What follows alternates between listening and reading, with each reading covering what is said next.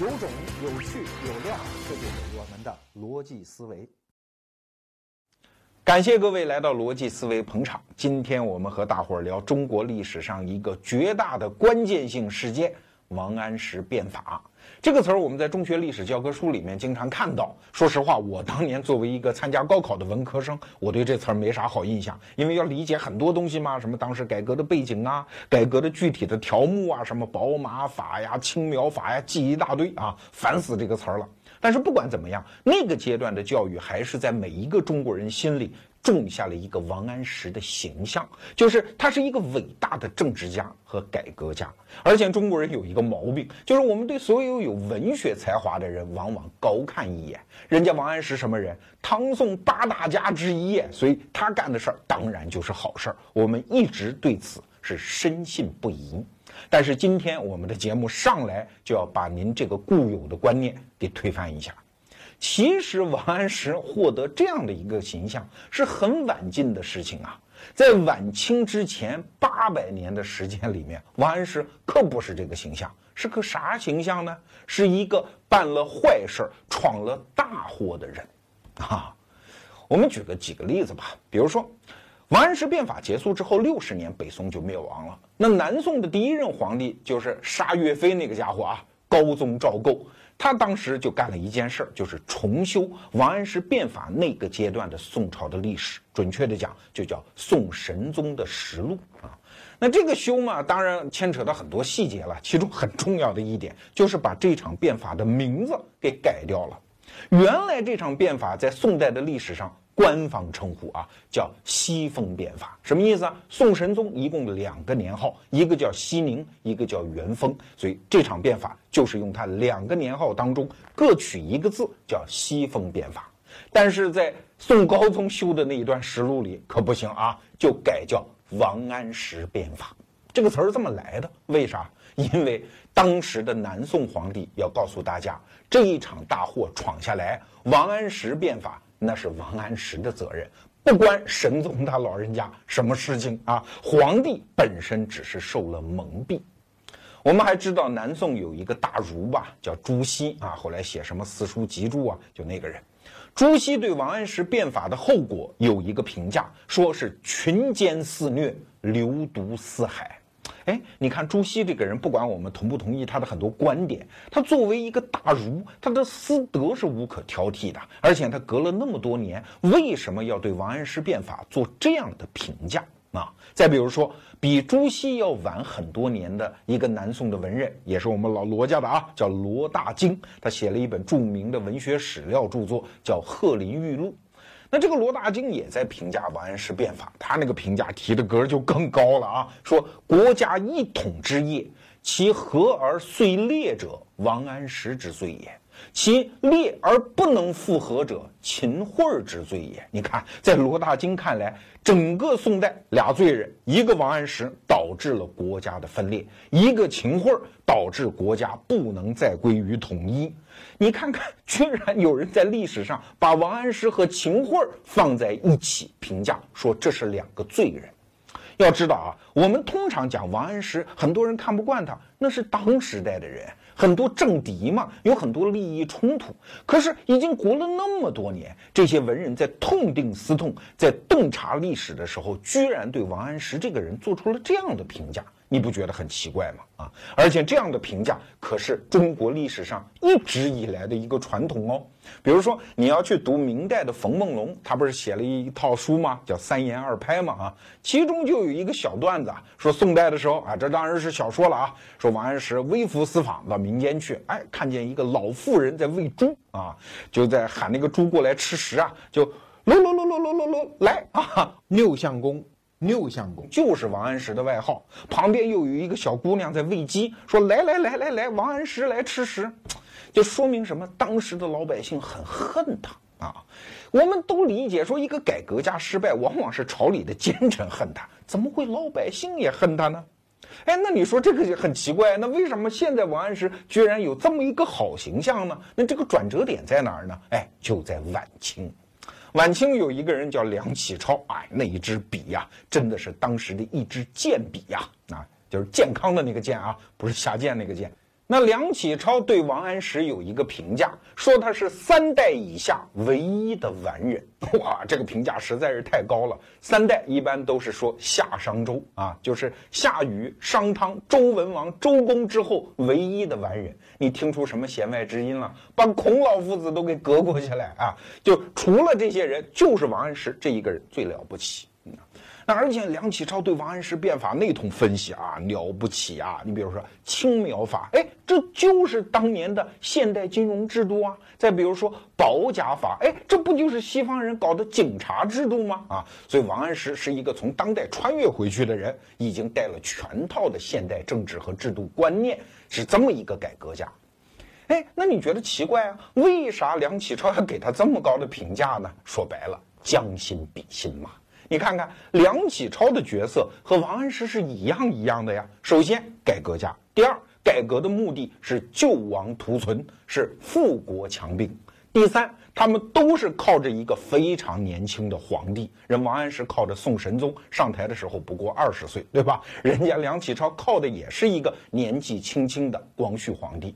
第四，这是更重要的，就是他们都有反对派，而且反对派当中都有一个太后。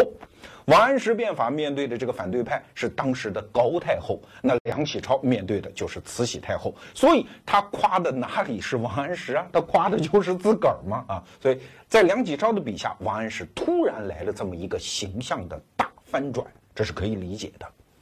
但是问题在这儿。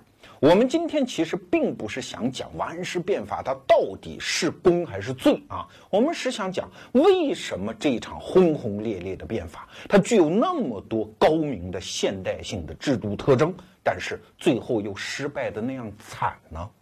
带着这个问题呢，我们就找到了当代中国写通俗宋史方面最好的一个作家，叫高天流云，请他专门为逻辑思维的用户打造一本写王安石变法的书。那以前这个方面的书啊，也不是说写的不好，我总是嫌它太学术化，不好读嘛。所以我跟高天流云交流的时候，我说我就提一个要求啊，我不管你书写的多厚，请让我们的读者能在一天晚上能把它看完啊，酣畅淋漓的阅读体验一定要给到我们的读者。这不是一个很低的要求啊！现在这套书出来了，哎，确实达到了我的要求，因为我自己就是一天晚上把它给读完的。为啥？文笔好吗？生动幽默吗？而且把当时那么复杂的政局和人际关系剖白的非常之清楚。哎，你看这个书名上下两侧都叫“天命不足畏”，这个书名怎么来的？就是王安石变法那个标志性的口号啊，所谓的“三不足”：天命不足畏，人言不足恤。祖宗不足法，多大的改革气魄和胆量啊！但是问题还是回来了，为啥他最后会失败呢？在历史上对这场失败有这么几个解释啊。第一个解释，人品问题吗？王安石是坏蛋吗？你看王安石活着的时候有很多政敌，有人就这么批评他。比如说当时有一个人叫吕惠啊，他对王安石就有一个评价，说他大奸思忠。大吝私信，外事仆也，中藏巧诈，啥意思啊？就看着像个忠臣，其实是个奸臣；看着挺可信的，其实是一个吝人。表面上看是一个大老粗，而内心里藏满了奸诈。啊，你看，这就是在人品上彻底否定了王安石。还有一个人就更有名了，苏东坡他的爹叫苏洵嘛，这个人也是唐宋八大家之一呀。他写了一篇很著名的文章，叫《辩奸论》啊。当然，也有人说这篇文章不是他写的啊，不管了，这篇文章很有名啊。你琢磨他那个名字啊，叫《辩奸论》，就是我教你辨认一个奸人是什么样的。这篇文章写的就是王安石，说他。吃着猪狗食，穿的破衣烂衫，读着圣贤书，像这样的行为是违背人情人性的。这样的人一定是大奸大恶之人。但是话说回来，这种同时代在同一个政治舞台上演出的政敌，对王安石这个评价，咱们得除三去五打八折。为啥？因为还有别的政敌对王安石的私德评价很高啊。比如说北宋那个著名的文人，写字儿也写得好啊，苏黄米蔡嘛，黄庭坚，他就说王安石这个人私德非常之好，说他视富贵如浮云。还有王安石一生当中最大最大的那个政敌司马光，对王安石的私德评价也很好啊，说他文章结义，过人处甚多，说不管是文学还是私德，都比其他人要高出一大截儿啊。所以从道德上解释王安石变法的失败，肯定是站不住脚的。话说回来了，改革家和人品有啥关系啊？你看明朝中后期那个张居正改革，张居正这个人品就很一般呐，家里养了很多妻妾，天天吃壮阳药，行房中术啊，还收受贿赂，哎，人家改革搞得挺好啊。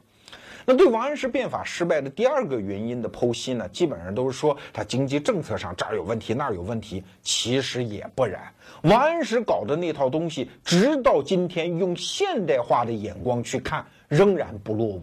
随便给大家举一些例子，比如说青苗法。这就是当年的穷人银行哎，穷人在青黄不接的时候，一般都去借高利贷嘛，借来借去，土地就成了富户的了，对吧？王安石说不用，我借给你，国家借给你，你看，这不就是前两年得诺贝尔和平奖尤努斯办的那个穷人银行吗？穷人得到了实惠，而付出的利息又没有那么高，而国家又得到了这笔利息收入，这不就是现代人刚刚发明的穷人银行制度吗？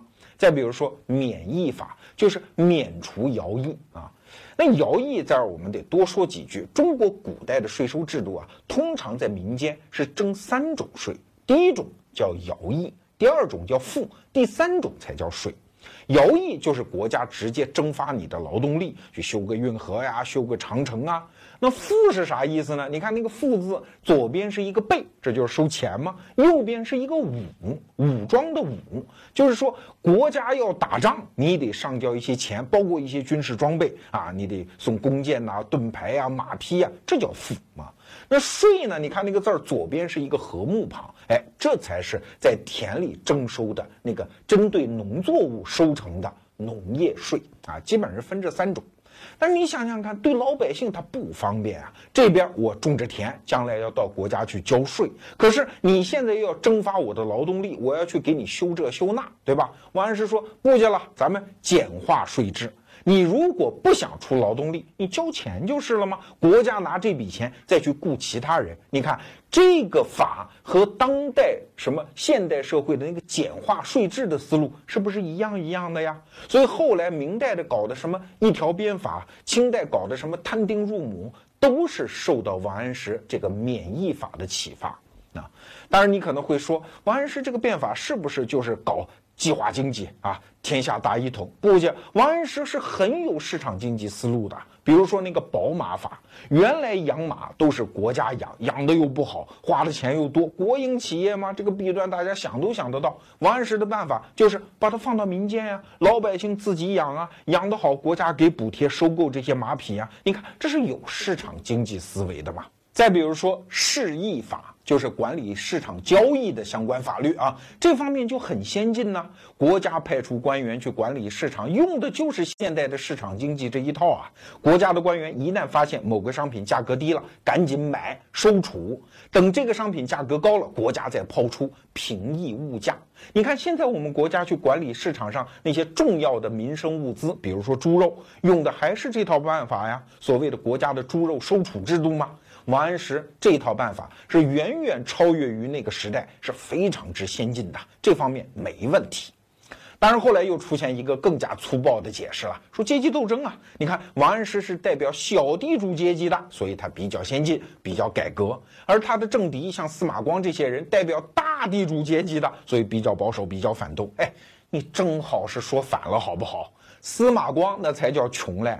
你看苏东坡给司马光写的《神道碑》，就是他的墓志铭吧？上面明明白白的记载着，司马光家里就三顷田，而且老婆死了没钱埋，还把这田给点押了，才搞了一点钱。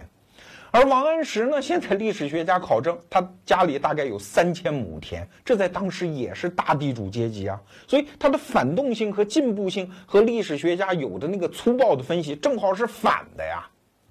如果我们再深看一层，王安石变法的失败就更加奇怪，因为他的条件实在是太好了。我们从两方面分析啊，第一条就是必要性。当时搞改革已经是朝野的共识了，因为国家财政快崩溃了嘛。你看宋神宗上台，这叫熙宁年间啊，熙宁元年，按说新皇帝上台总得祭个天吧，突然一发现一翻账本没钱。如果搞祭天大典，总得给大臣们发点赏银吧？这个钱都发不出来，而且当时这在河南一带又发生大水，还得赈灾，所以国家真的是捉襟见肘。那这个时候怎么办？只能搞改革，而且改革在宋代士大夫的那个观念当中，也不是一件不能碰的事儿。比如说，就在宋神宗之前，还有宋仁宗搞的庆历年间的改革呀，对吧？那个时候主政的不就是范仲淹这帮人吗？哎。他们也没留下什么骂名，虽然改革后来失败了，那凭啥王安石变法失败了就落下几百年的骂名呢？你不觉得这不公平吗？我们再来看这场改革的第二个方面，就是它的可行性啊。在那个时代搞改革最关键的要素是啥？就是皇上得挺你啊！你看商鞅变法，最后商鞅的下场很惨，就是因为秦孝公死了嘛，所以把商鞅抓起来车裂，五马分尸。可是王安石变法背后的这位皇帝，神宗皇帝是一个多么英武的人呐！现在他跟王安石变法绑在一起，其实他还干过很多漂亮事情，比如说河黄开边，又称为叫西河开边。北宋历史上没打过什么胜仗，仅有的几个基本都在宋神宗一朝啊。因为当时王安石变法，财政上有了点钱嘛。当时又有一个名将叫王绍啊，就带领北宋的军队击败了吐蕃的军队，收回了二十万平方公里的土地啊。当时北宋的领土达到最大化呀，而且对西夏形成了包围的态势。北宋的国势一度达到了巅峰啊，所以宋神宗这个人是非常的英武的，他对王安石变法的支持，那到了真的是言听计从的地步啊。因为他原来在当王爷的时候，还没有继位的时候，他有一个好哥们儿叫韩维。这韩维啊，他就特别佩服啊，对各种国家政治经济都有非常独到的见解啊，经常很佩服。韩维说啊，这不是我的观点，这是我一个朋友叫王安石的观点。所以宋神宗在原来当王爷的时候，就对王安石崇拜的不得了，虽然没有见过面啊。所以他上任之后干的第一件事，发布的第一道人事任命，就是让王安石去当江宁知府，升个官，试探一下朝野的反应，过渡一下，马上就调到了中央。紧接着就任命王安石为参知政事啊，这是宋代副宰相的一个官名吧。然后就开始搞改革，而且这个改革可不是短啊，十六年的时间。十六年啥概念？一个现代的风险投资基金的管理期也不过是八年啊！那对创业者的支持到八年的时候也仁至义尽了，该退出了。而人家宋神宗这个投资人对王安石这个创业者一支持就是两个风险投资基金的管理期。就等你上市，你遇到任何挫折，我都挺你，挺到了六亲不认的程度啊！就是朝中的老臣，我不管你资格老到什么程度，只要你反对变法，对不起，一边去。其中最著名的就是那个韩琦，韩琦这个人不得了啊！从宋仁宗开始就伺候他们老赵家，从宋仁宗到宋英宗，一直伺候到宋神宗，而且英宗和神宗这两个皇帝能上位。那人家韩琦是有定策之功的，就是他保着你上的台啊。对这样的老臣，一般来说在皇权时代，皇帝怎么都得给几分面子。但是不家，人家宋神宗，你韩琦不是反对变法吗？走到地方上当官去，不要再在朝廷里了。换句话说，就是给所有人说，你们不换思想，我们就换人 啊。这个支持的力度大吧？那在这么好的条件下，为什么改革还是失败了呢？我还记得我当年看吴晓波老师写的书啊，写到这一段的时候，那真的是非常的惋惜呀。在宋代那么好的工商经济环境，那么好的宏观经济条件，王安石是这么卓绝的财经大师，但是这样的一次整体配套体制改革，仍然失败的那么惨烈。这一次失败不要紧，它的影响可不仅仅是在宋代。要知道，这是中国历史上最后一次整体配套体制改革。此后的什么元朝啊、明朝啊、清朝，没有任何人再敢在整体制度上探索的更远了。从此，中国的经济体制改革只剩下一个非常没有出息的目标，那就是稳定啊！只要不出事儿，就万事皆休。所以，王安石变法，我们理解了他失败的原因，对于理解整个这两千多年的中国经济，乃至理解当代的改革，都有非常重要的意义。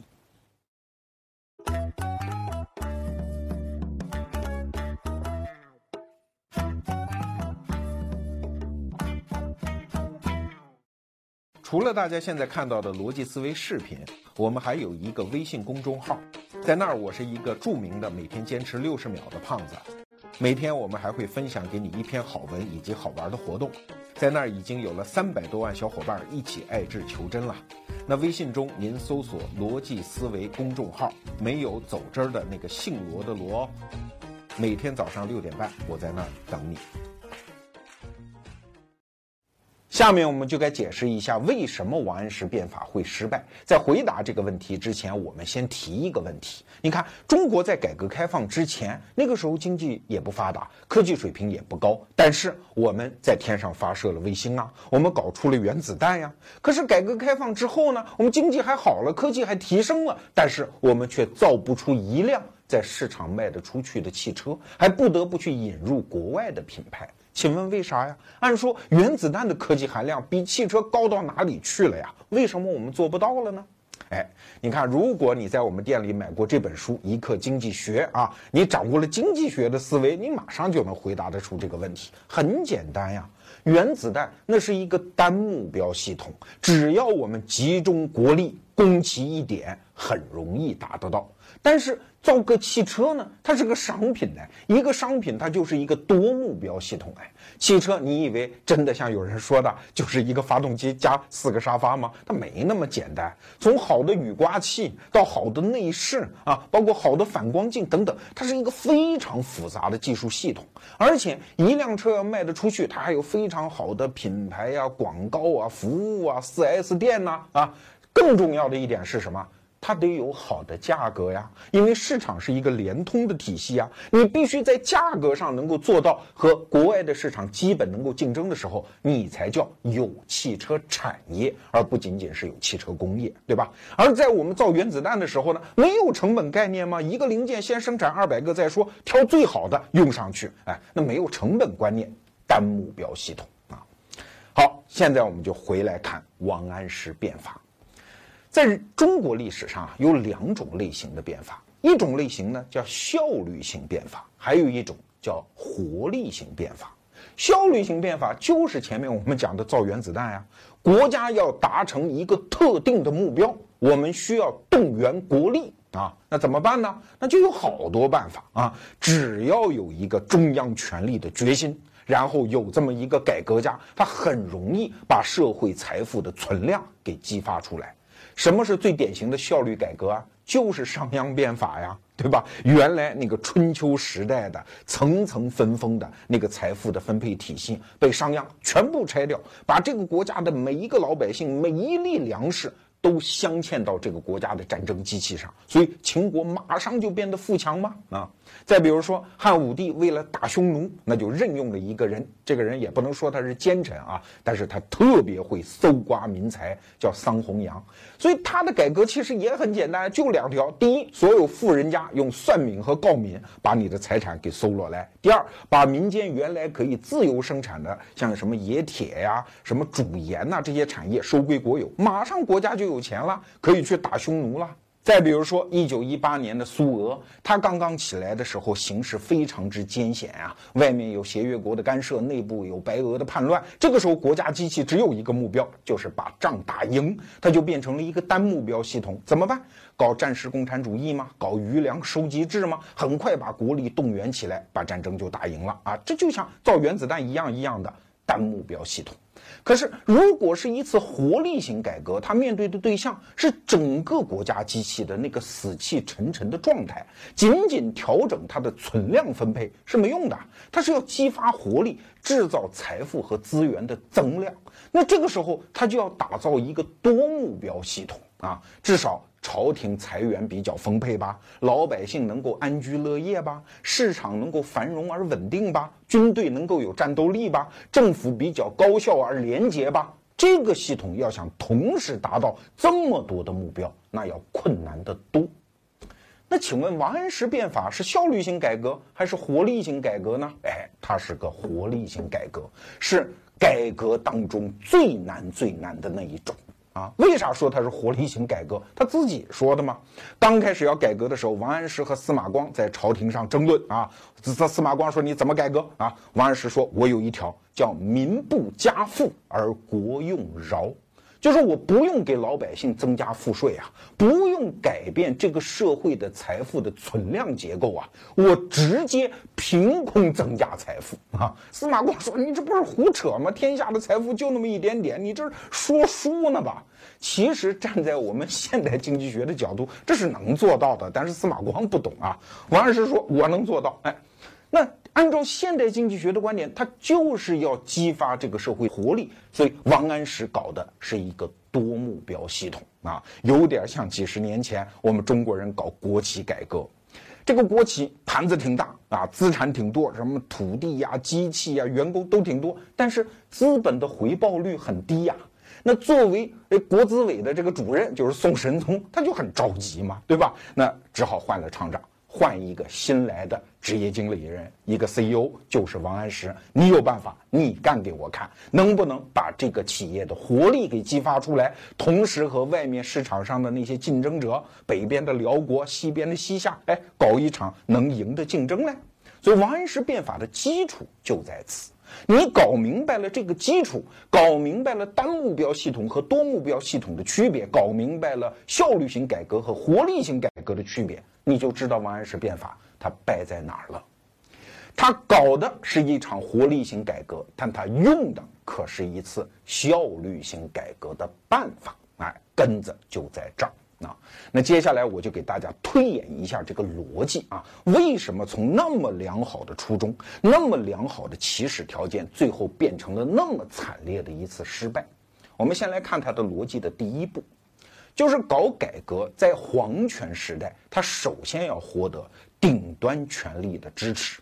前面我们讲了，宋神宗给他的支持已经到了六亲不认的程度啊。他经常讲：“我跟王安石就是一个人。”啊，啥意思呢？就是便告天下，说不要在我们俩之间下区，搞各种挑拨离间。我俩就一个人，他说的话就代表我的意思啊。就说白了，他就是皇上，我现在就让他干了。你这个支持实在是力度太大了嘛。那王安石经常也跟皇上这么讲啊，说那些小人呐，经常要找机会啊啊，来挑拨咱俩的关系，你可要小心。确实，历史上有很多这样的事件啊。你比如袁崇焕。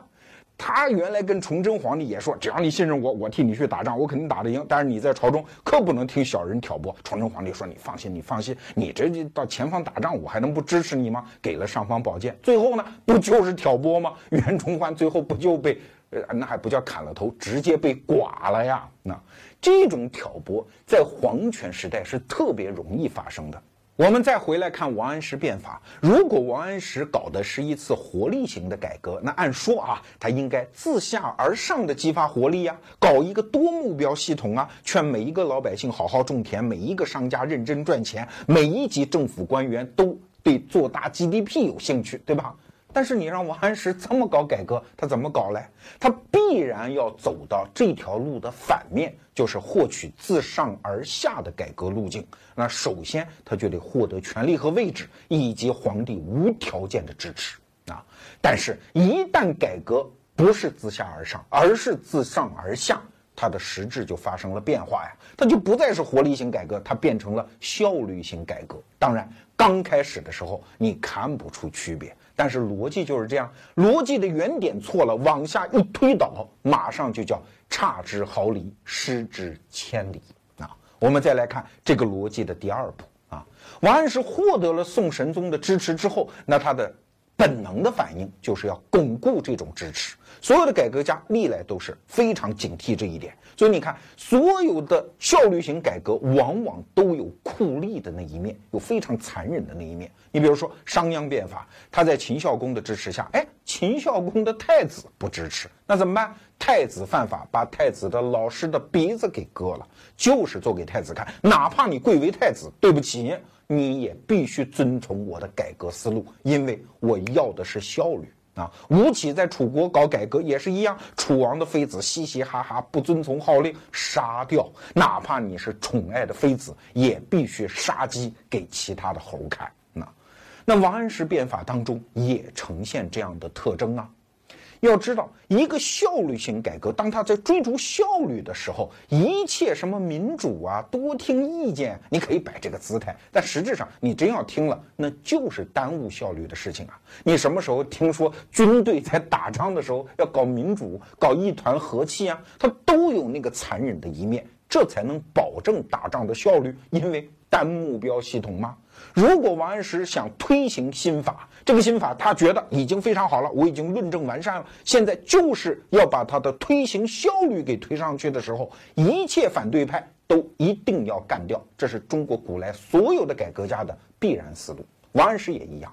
当然，在宋代那个朝代，说实话没有前面什么商鞅变法搞得那么血腥，但是基本的状态也是一样啊。我给大家举一个例子啊，大家都知道宋代有一个著名的文人叫欧阳修，对吧？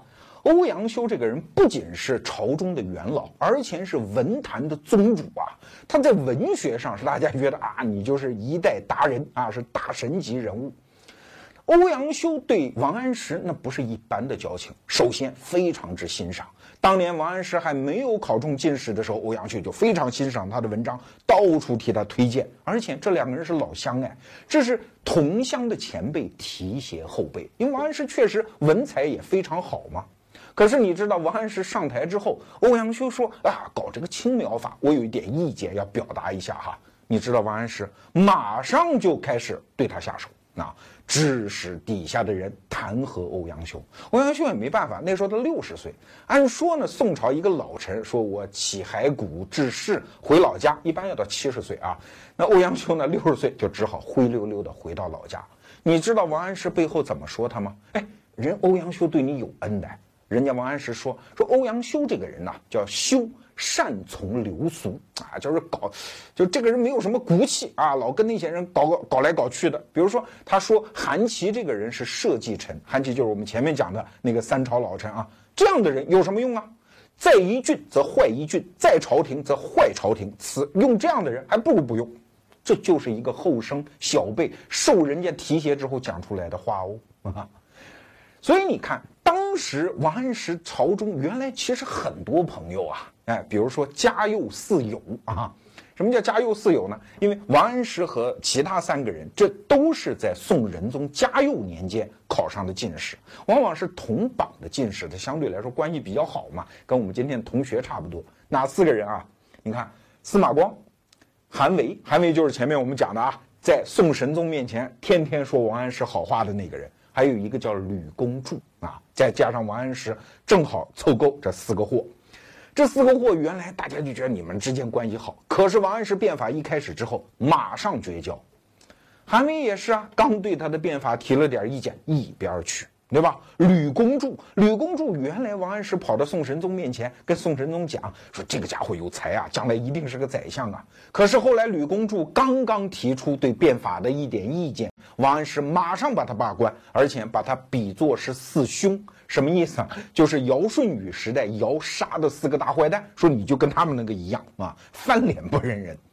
再比如说王安石自己的亲弟弟王安国反对变法，那也是翻脸不认人呐。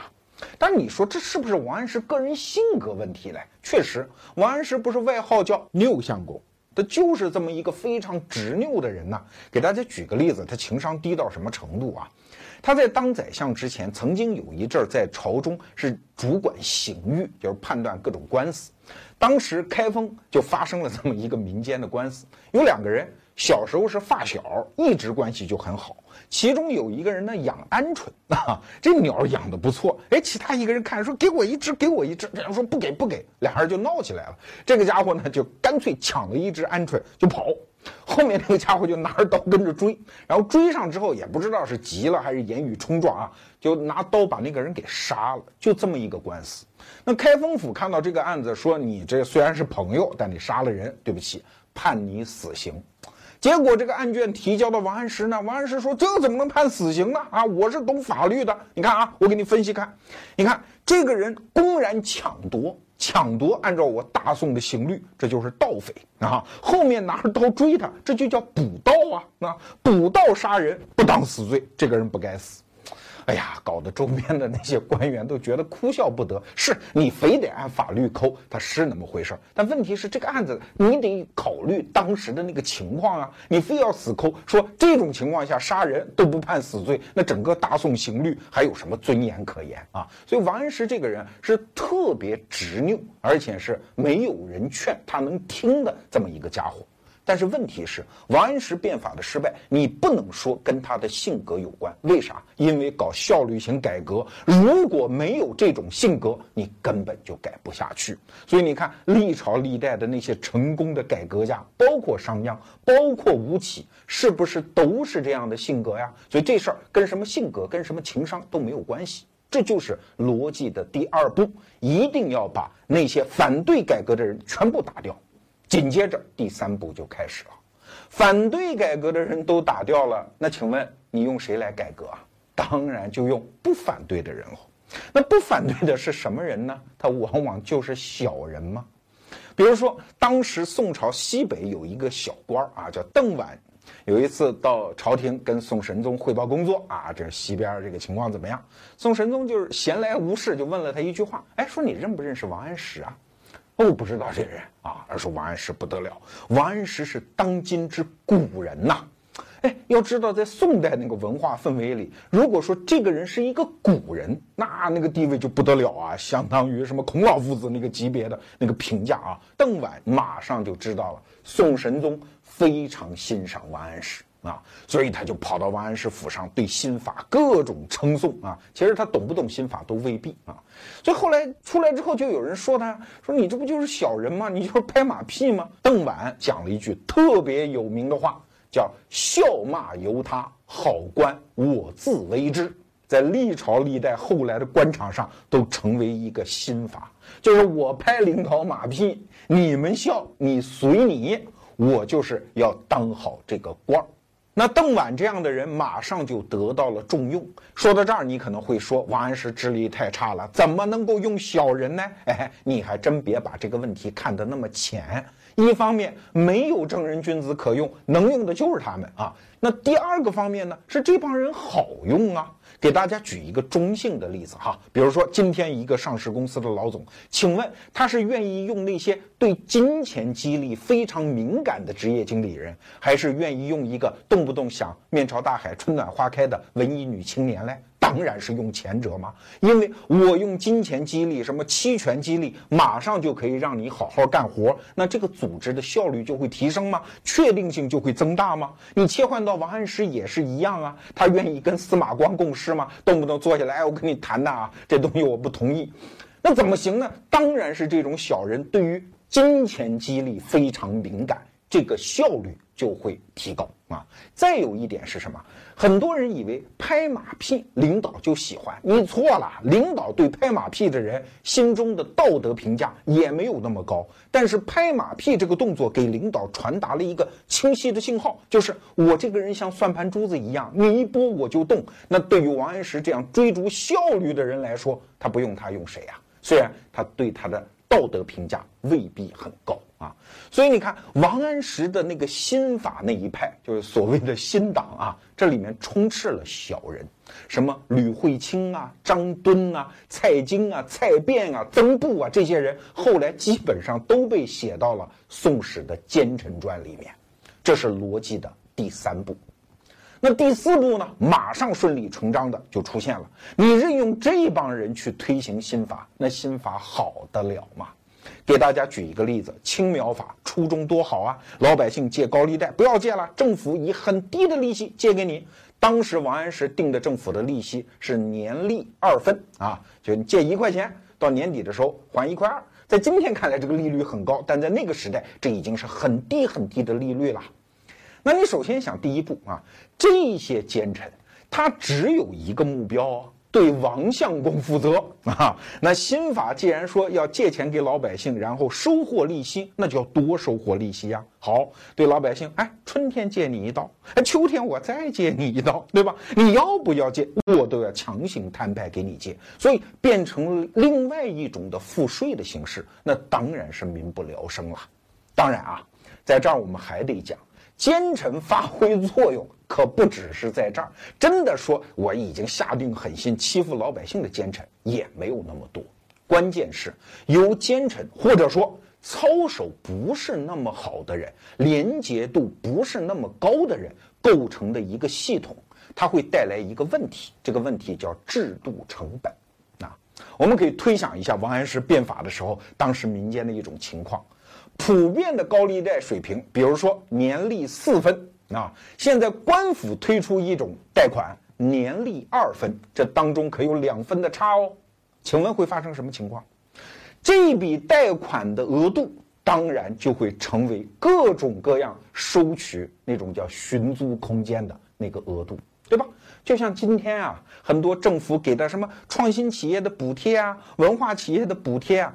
市面上就会出现一种公司啊，我帮你企业去申请这种补贴，等补贴申请下来，咱俩再分啊。现在中国也是这样的一个情况，宋代一定会出现，既然有这个利差，就一定会有人利用这个利差，然后往自己腰包里搁钱啊。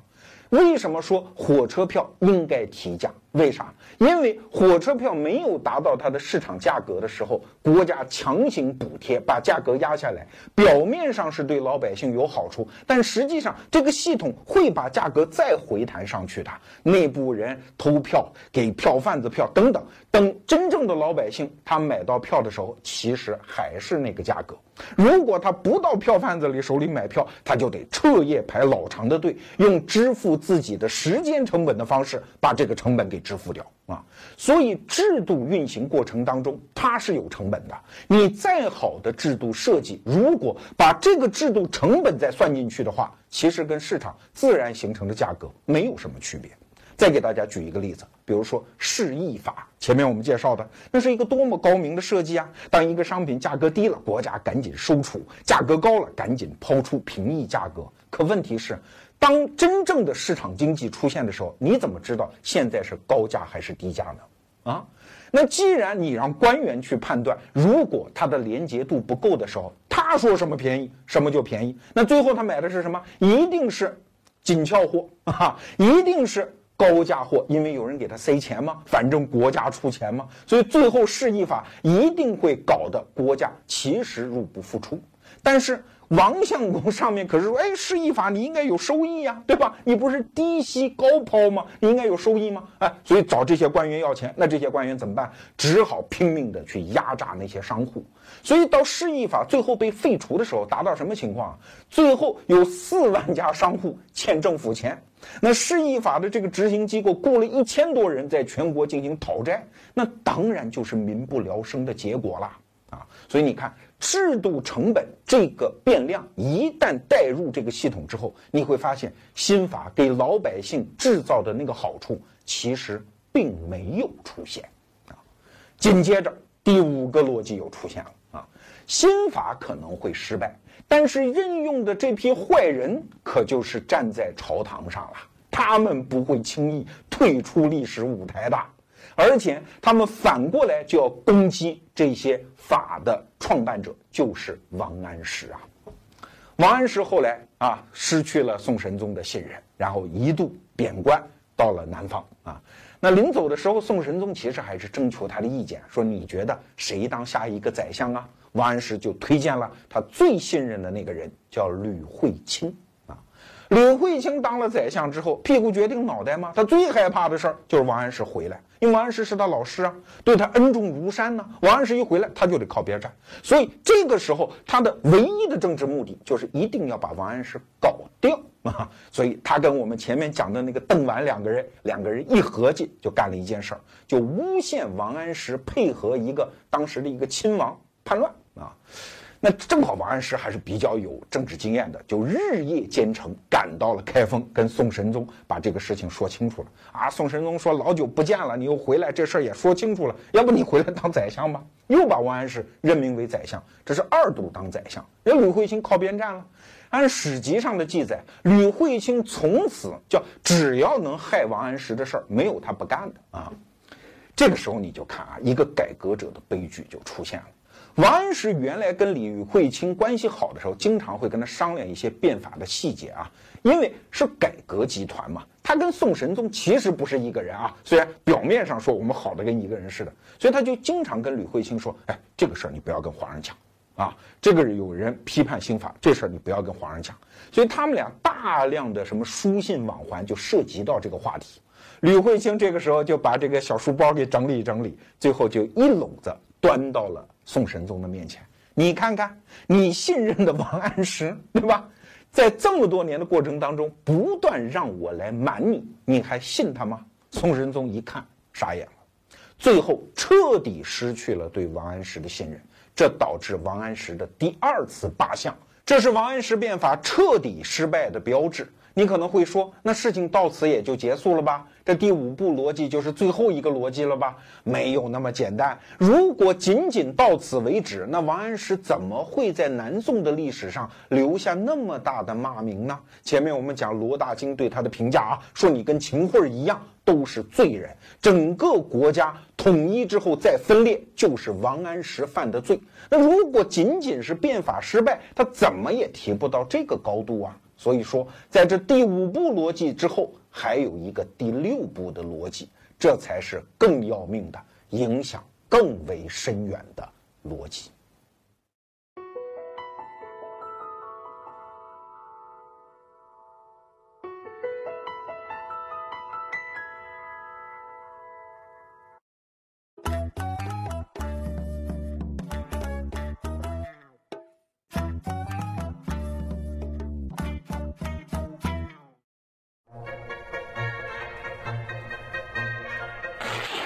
死磕自个儿，愉悦大家，这就是咱们的逻辑生态。好，我们接着给大家推演王安石变法的第六步逻辑。按说变法结束了嘛，这个逻辑就应该终止了。没有，所有的效率型改革它必然会有余波。为啥？因为它是靠那个强大的后台老板支持下搞的改革吗？后台老板一死，或者是把支持一撤除，那原来被强权压制的那些力量就会反扑啊。所以，为什么在历史上所有的改革家往往下场都不好？他就是这个逻辑的产物。你比如说什么商鞅啊，还有吴起啊，最后都死于非命，就是这个原因。王安石变法，这个逻辑同样在起作用啊。当然，这时候王安石已经死了，但是你留下的那些徒子徒孙们啊，那就要成为打击目标了。所以你看，宋神宗一死，表面上继位的是他的儿子，叫宋哲宗，但是真正在朝中掌权的这个人叫高太后啊。高太后一直觉得在胡闹啊，终于老太太上台了，可以伸伸胳膊了，把新党全部撵下台，把旧党给请回来。那谁来执政呢？就是司马光啊。那这一段历史叫什么名字啊？叫元佑更化啊，因为年号叫元佑。其中暗藏了一个意思啊，就多亏这样的一个明白事理的老太太出来保佑我们喽，所以叫元佑。什么叫更化呀？就是把原来干的那些事儿全部变更，把它变化掉，这叫元佑更化。但是你想想，老太太老太太嘛，她干不了几年啊。老太太这一死，那紧接着就是宋哲宗亲政啊。宋哲宗说：“对。”你老太太，你叫以母改子，所以没有问题，这是符合孝道的。那我是宋神宗儿子呀，我要以子继父啊，我这也符合孝道啊，我也孝顺一把啊，所以我要把旧党赶下台，把新党再召回朝廷。那这一段历史叫什么？叫绍圣绍肃啊？你听这名字词别扭吧？你看，绍圣是宋哲宗这一年的年号啊。少是什么意思啊？就是延续的意思啊。圣是谁呢？指的就是宋神宗啊。我要继承我老爹那么神圣的一个人的使命，把他未完成的事业干下去啊。少圣少肃，少和肃啊，都是两个继承的意思啊。那就又是新党上台。可是宋哲宗干了也没几年，又死了。哎，又上来一个太后。这个太后呢是宋神宗的老婆，这个人叫向太后。她虽然是宋神宗的老婆，但是她特别烦这新党。好，新党再扒了下去，又把旧党召回朝廷啊。那这一段呢是两个年号，一个叫元符，一个叫建中靖国。你琢磨着，这每个年号都是有意思的。啥叫建中靖国？向太后就是说啊，我们不要争啦，左右两派，新旧两。派啊，要搞一个很中的东西嘛，这叫建中。晋国就是平静的意思啊，不要再闹了。但实际上，这个向太后呢，也是倾向于旧党的，所以这个时候又扶植大量的旧党上来。向太后她。当太后垂帘听政也没有几年，等她再下去，这时候谁亲政啊？宋神宗的第二个儿子就是那个倒霉催的，在历史上大名鼎鼎的道君皇帝宋徽宗亲政啊。那我还得向着我爹，对吧？又是搞宋神宗那一套，旧党再下去，新党再上来，等等。那你说整个北宋的政治成了什么呀？就是翻烧饼啊，这边烤糊了，翻一面接着烤，就是个折腾啊！哎，那你可能会说，哎，这个新党上台，他也得搞改革吧？是不王安石的那些政策又开始被推行啊？民间骚然啊？没那回事儿。这个时候，新党和旧党其实只是两个政治符号而已啦。没有什么真实的改革措施啦，互相就是指鼻子骂。你是小人，我是君子，你得滚，我得来啊！所有的朝廷的政治就变成了一个党争型的政治。那在宋徽宗年间，这个党争已经发展到什么程度啊？我们再说一下宋徽宗那个年号吧，叫崇宁。崇宁啥意思啊？我要崇拜熙宁年间我老爹宋神宗干的那些事儿啊！你看又折腾一回啊！那。这个宋徽宗搞了一件事情，就是刻了一副叫“元佑党人碑”。前面我们讲年号可能已经把大家说糊涂了啊。高太后搞的那一套不叫“元佑更化”吗？哦，旧党上台都是奸臣，这是宋徽宗的观点啊。所以宋徽宗亲自用他的瘦金体啊，在碑文上刻下了这些人的名字啊，什么司马光啊、文彦博呀，所有这些旧党全把名字刻下来。刻下来干嘛呢？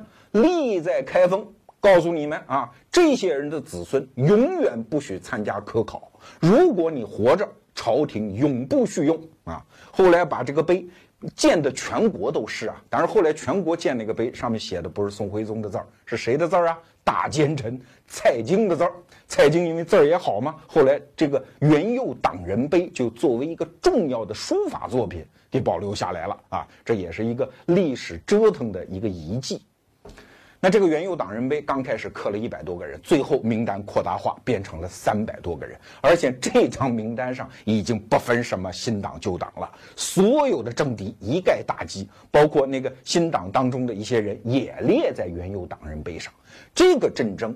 不仅在北宋，甚至在北宋灭亡之后，就是靖康年间之后，一直延续到了南宋，还在折腾。所以讲到这儿，你可能就会理解我前面引述的罗大经说的那个话呀：这个国家由统一而分裂，谁是罪人？王安石是罪人，就是你搞的这件事情，搞得整个大宋天下变成了一个党争的天下。哎呀，这段故事说完，真的是让人感慨哈。你可能会问罗胖，你今天要干嘛？你难道想否定王安石吗？我才没有那个意思嘞！否定王安石，你以为这里面有谁正确吗？谁都不正确啊！一个正确上台，另外一个正确就在台下等着把你推翻。我正确，所以你说这个政争当中到底是王安石对，还是苏东坡对，还是司马光对？已经变成了一锅稀粥，谁都不对。那说到这儿，你就可以理解为什么效率型变法一定会出问题，因为效率型变法讲究的就是单目标效率系统嘛，一定是要靠权力来把这个效率给推进下去啊。可是权力一上台，效率型改革它天然有一个前提，就是我先造蓝图再施工。蓝图不对，这个房子肯定盖走了样吗？所以这个蓝图一旦画出来，它就一定得正确。害死人的就是这“正确”二字，因为正确这个家伙一旦登台之后，他有两句台词：第一句我正确，第二句所有反对我的都他妈不正确啊！所以正确一生的使命就是要把那些跟他不一样的东西强行干下去。这就是为什么效率型改革往往会贻害无穷的原因。那说到这儿，你可能又会问啊，那如果你是王安石啊，你应该怎么改革嘞？哎，这事儿别问我啊，我也穿越不回去。但是我确实知道，如果想搞一个活力型的改革，就是自下而上的一种体制变革的话，我们真的有一本好教材啊，啥呢？就是中国人现在还在经历的三十多年的改革开放啊。改革开放的总设计师邓小平先生啊，有著名的三论，叫猫论、摸论、不争论。猫论就是白猫黑猫，逮着老鼠就是好猫；摸论呢，就是摸着石头过河；不争论呢，就是哎，不要争什么意识形态、是是非非。其实这个逻辑啊，是可以倒过来理解。首先，不争是非啊，咱别说改革蓝图已经描摹好了是一个什么样，不知道啊，不争是非。第二步呢，就是摸论。就是大家分别去摸，摸到过河的那个就不错，你就是什么？你就是白猫黑猫，你就是那个逮着老鼠的猫。我再给你判定你正确，让改革再往前走一步。所以你去看啊，现在有很多人说改革开放不好啊，哎，有一个有一派知识分子吧，他有一个论点，说中国这三十多年啊，只有开放，没有改革，哪有什么改革呢？对吧？改革都是人民搞的，不是中央搞的。你看，我们安徽人小岗村搞的土地承包责任制吧，我的老乡对吧？傻子瓜子搞的那个民间的那个就是小生意人的那个市场经济吧，等等这些东西都是中央后追认的。没错，这就是中国改革的特别重要的经验啊。为什么要先画蓝图，然后再改革？为什么不能等那些新鲜事物出现之后，然后再从政策上进行追认呢？这恰恰是这三十多年最最重要的一个经验。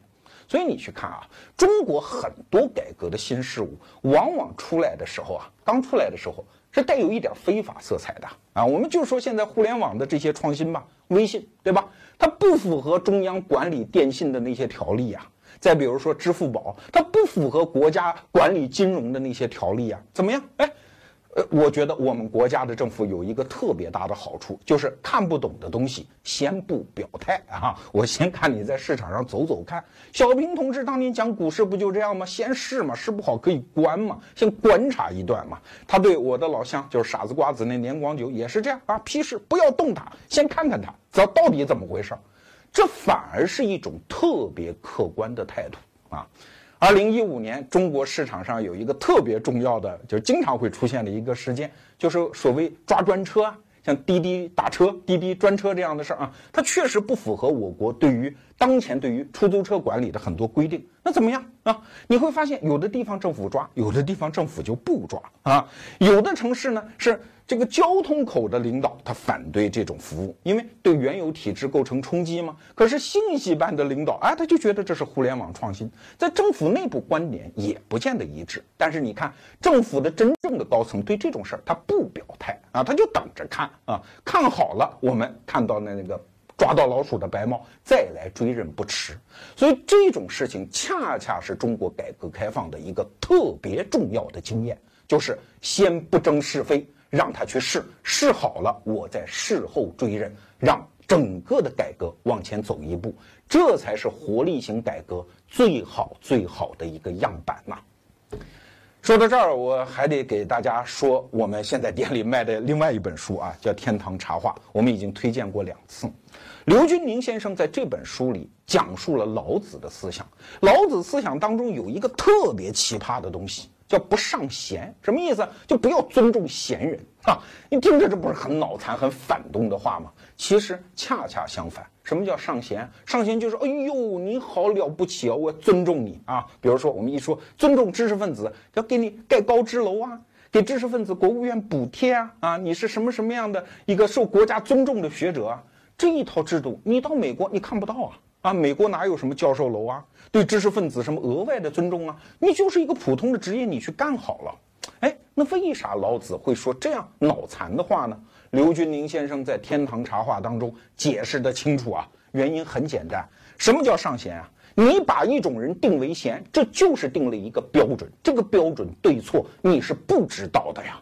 等于是先论了是非，先定了一个标准。可是正确是非这个东西一出台，就会出现我们刚才讲的那个演化的逻辑，啊，所以不上贤恰恰是保护贤者，所谓的上贤恰恰是伤贤，伤害的那个伤啊，上贤伤贤，这就是天堂茶话当中的一章。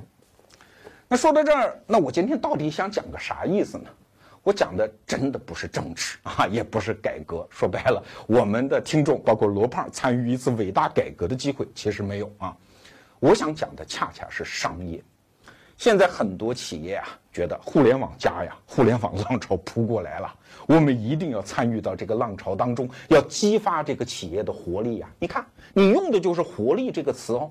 可是现在有多少企业？用的哪是活力型改革的方法呢？用的恰恰是效率型改革的方法呀！成立一个什么总裁办里面的专门的委员会啊，叫推进互联网战略委员会，天天开战略会议。老总极端重视，一定要用这个企业最多的资源，不遗余力把这场改革给推进下去。可是结果呢？结果往往恰恰是距离你那个效率的目标越走越远。为啥？就是因为我今天讲的这个道理，所以啊，所有的企业家，如果你真觉得自己要面对互联网转型了，真的要参与到这个活力驱动的全新市场环境当中，那好，你面前真的就有一面镜子，它的正面就是我们正在经历的改革开放，而它的反面，就是我们今天讲的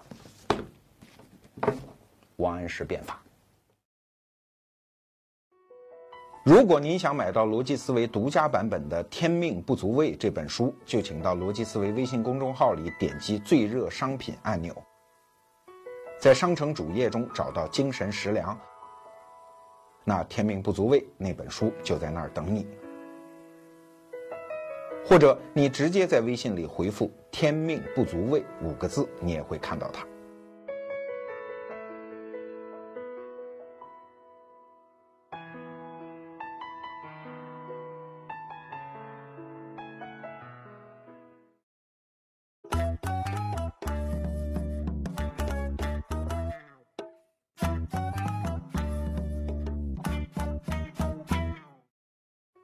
怎样才能第一时间收听逻辑思维的音频？